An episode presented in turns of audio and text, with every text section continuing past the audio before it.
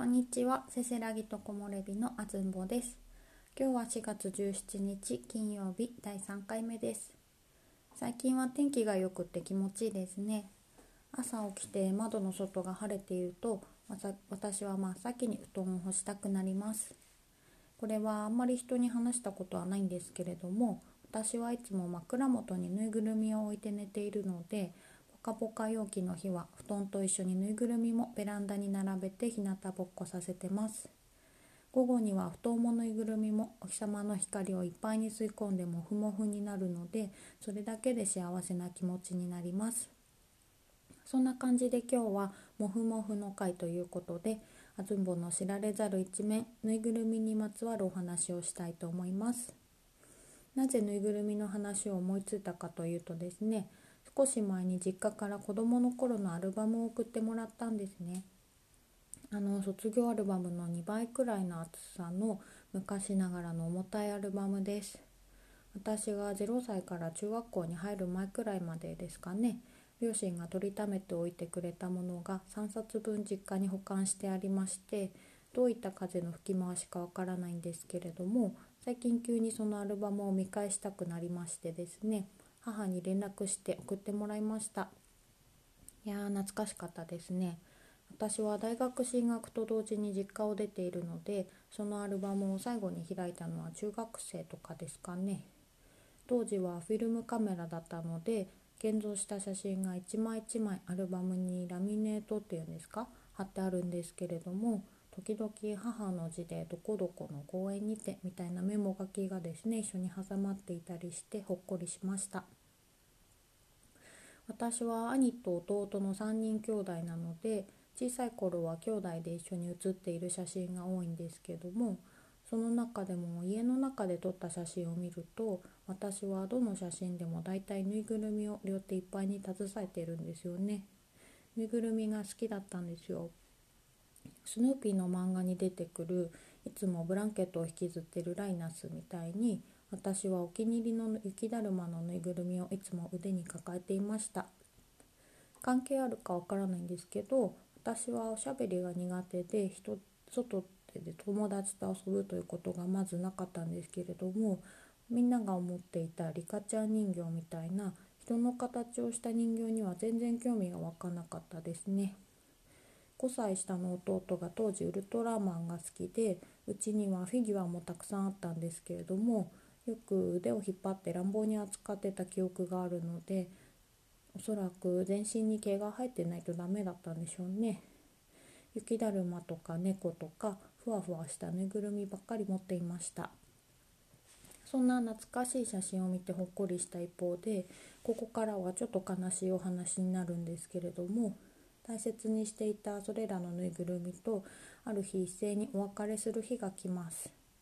あれは小学校の高学年だったと思うんですけれども私がいつまでたってもぬいぐるみを手放さないのでおそらく両親は心配したんでしょうね。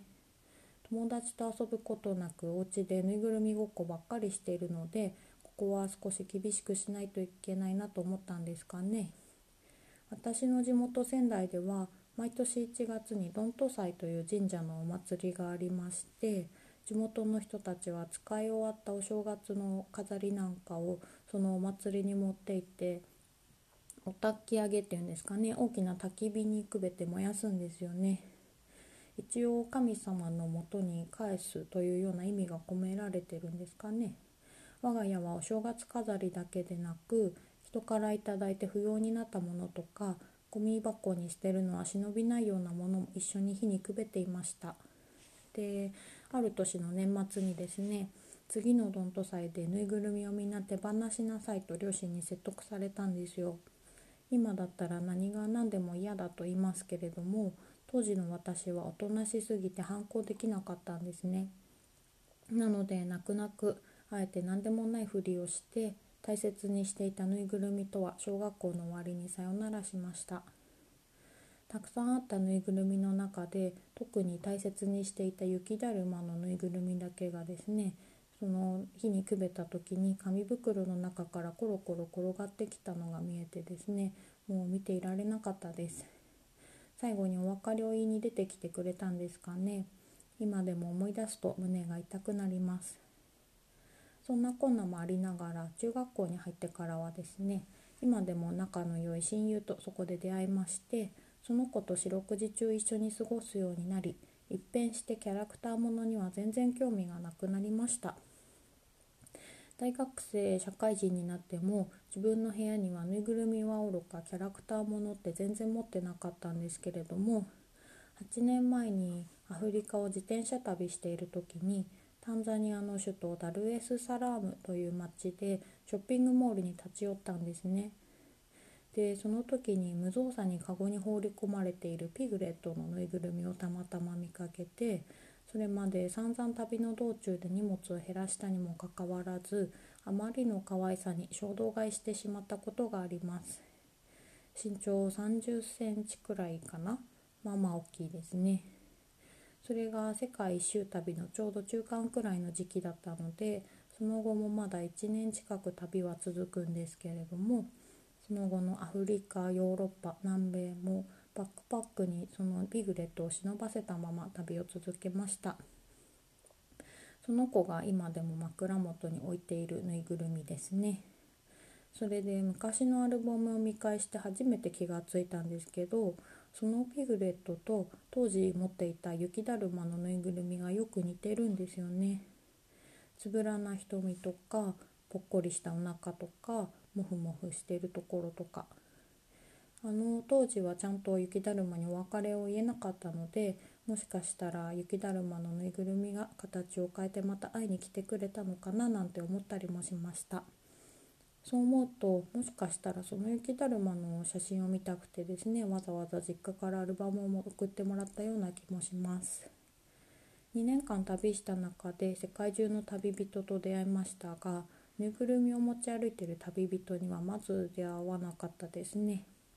私が逆の立場でもし宿で一緒になった子がビグレットを抱えて寝ていたらちょっと引いちゃいますしね。でもそんな目線も気にならないくらい何か特別な愛着をそのぬいぐるみに今は感じ今も感じています。帰国してもう8年近く一緒にいるのでモフモフというよりはくたっとしてますけれども我が家に来ていただければ漏れなくピグレットにも会えますのでいつでも遊びに来てください。そんな感じで今日はマイワールド全開のモフモフ話を公開してみました。ブログにはなかなかこういうふわふわした話って書きづらいので個人的には楽しかったんですけれども大丈夫ですかね？ついてきてもらえましたでしょうか？